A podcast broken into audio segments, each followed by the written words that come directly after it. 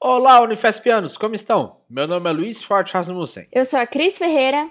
Somos alunos de graduação do curso Bacharelado Interdisciplinar em Ciência e Tecnologia do Mar e você está ouvindo o Canoa Canoa Notícia. Notícia. Nesse episódio, falaremos sobre o formulário disponibilizado para levantamento de demandas e ações de divulgação científica e cultural, o DCC Unifesp. Além disso, temos duas mensagens especiais, uma do coordenador do Bictimar, o professor Dr. William Remo Pedroso Conte, e outra do nosso diretor Pro Tempore, o professor Dr. Emiliano Castro de Oliveira. Nos encontramos no dia 8 de janeiro de 2021, o primeiro canoa do ano, e está começando o plantão de notícias do Instituto do Mar.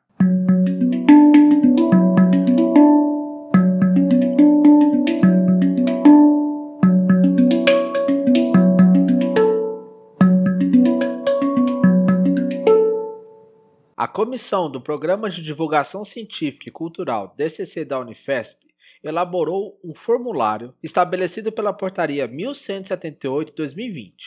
A comissão tem o intuito de instrumentalizar a comunidade Unifesp para a produção audiovisual de qualidade, a fim de melhorar a divulgação dos resultados das inúmeras iniciativas desenvolvidas pela universidade à sociedade incluindo as de relevância para a formação de estudantes e transformação social. Para responder o formulário, acesse o link na descrição.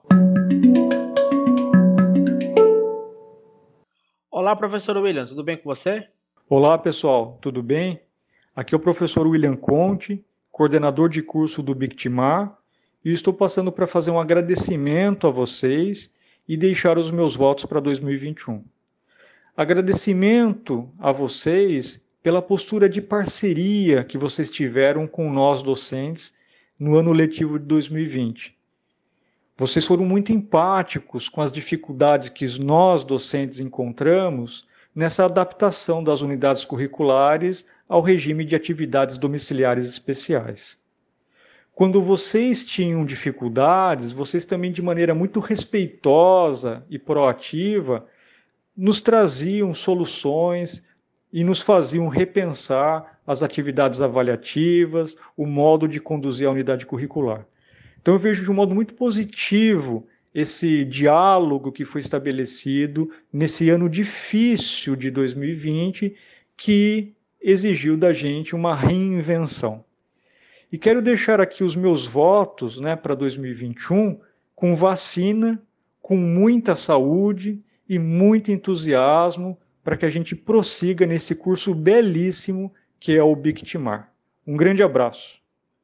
Oi, professor Emiliano, como é que você está? Olá, marujos, tudo bem com vocês? Estamos aí, começando esse ano com, com tudo que é possível e com tudo que podemos. Professor, como que funciona o cargo de diretor pro tempore? Então, o cargo de diretor pro tempore, ele funciona um pouco diferente de o cargo de um diretor eleito. Né? O diretor pro tempore, ele é indicado para cumprir uma função específica.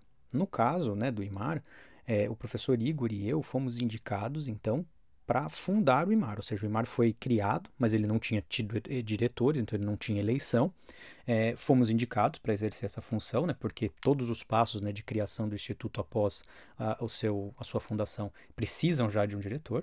É, e desde então a gente vem cumprindo esses passos é, que, vão, que vai terminar agora com o processo eleitoral né? Então o processo eleitoral termina no fim de março e aí ele vai terminar, então aí tendo a eleição para um diretor ou uma diretora é, poder assumir daí efetivamente o Instituto do Mar e não ter mais esse título aí de pro tempore, né? Esse nome diferente.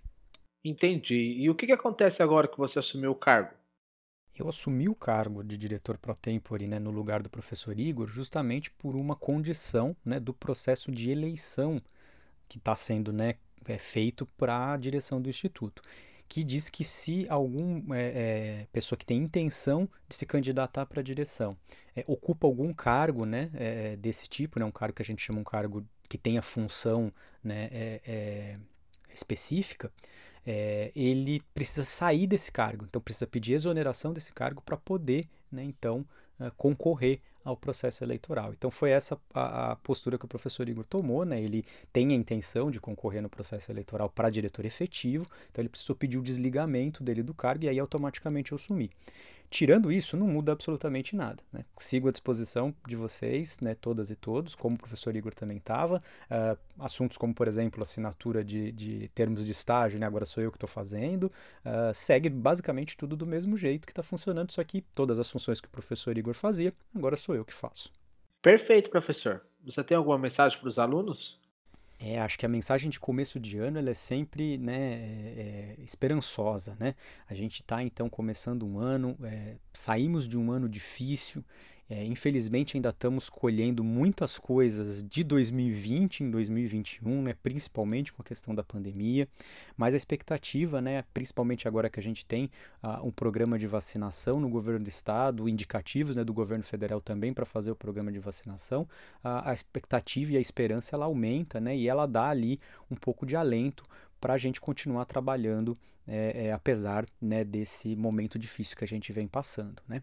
Então a mensagem é assim para a gente se manter forte, se manter consciente, né, que a gente ainda está na pandemia, que a gente precisa se manter vigilante, né, atento à, à autopreservação, né? A gente sabe que está muito difícil continuar mantendo a restrição, a saída, mas esperamos que todos tenham a consciência, né, de fazer somente as saídas que forem necessárias para trabalho, eventualmente para alguma outra função de necessidade. Procure se preservar, né? Procure é, é, preservar também os seus entes, né, familiares, amigos, para que em breve a gente possa então ter acesso a essa vacina e poder começar a retomar a vida ao normal. Né? Existe um, um, um, um, dito né, muito relacionado a questões de. É, quando a gente vai tentar fazer algo mais motivacional, que é uma, uma fala muito comum com os alpinistas. Né? Os alpinistas, quando a gente vai analisar os acidentes que os alpinistas sofrem, a maior parte dos acidentes que os alpinistas sofrem são na descida do objetivo deles. Então, ou seja, eles fizeram todo o esforço para chegar até o objetivo, né, normalmente o cume de alguma montanha, e aí na descida eles relaxam porque tem a sensação do dever cumprido. E é aí que acabam acontecendo os acidentes por descuido. Né? Então a gente está mais ou menos nessa situação. A gente atingiu o nosso ápice, que foi finalmente a gente vai ter uma vacina. Né? E agora que ela está em vista, que ela já está sendo produzida e vai ser aplicada na população, a gente não pode relaxar, tá bom? Então se mantenham fortes, vigilantes, atentos e atentas e força ainda no ADE, né, que a gente vai seguir no ADE nesse semestre e espero em breve é, poder vê-las todas e todos aí já de volta a, a, ao presencial na Unifesp, tá bom? Infelizmente ainda não temos previsão para isso. Um grande abraço a todas e todos. Muito bem, professores. Muito obrigado pela mensagem de vocês.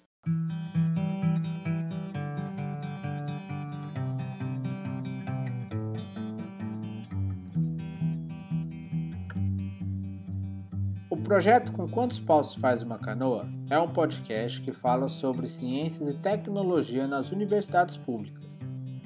O conteúdo e o formato foram idealizados por integrantes do Instituto do Mar da Unifesp sob a coordenação da professora Gislene Torrente Vilara, e é um projeto de extensão em parceria com o Núcleo Rádio Silva. Entre em contato pelo endereço canoaunifesp.gmail.com ou pelo Instagram canoa_unifesp.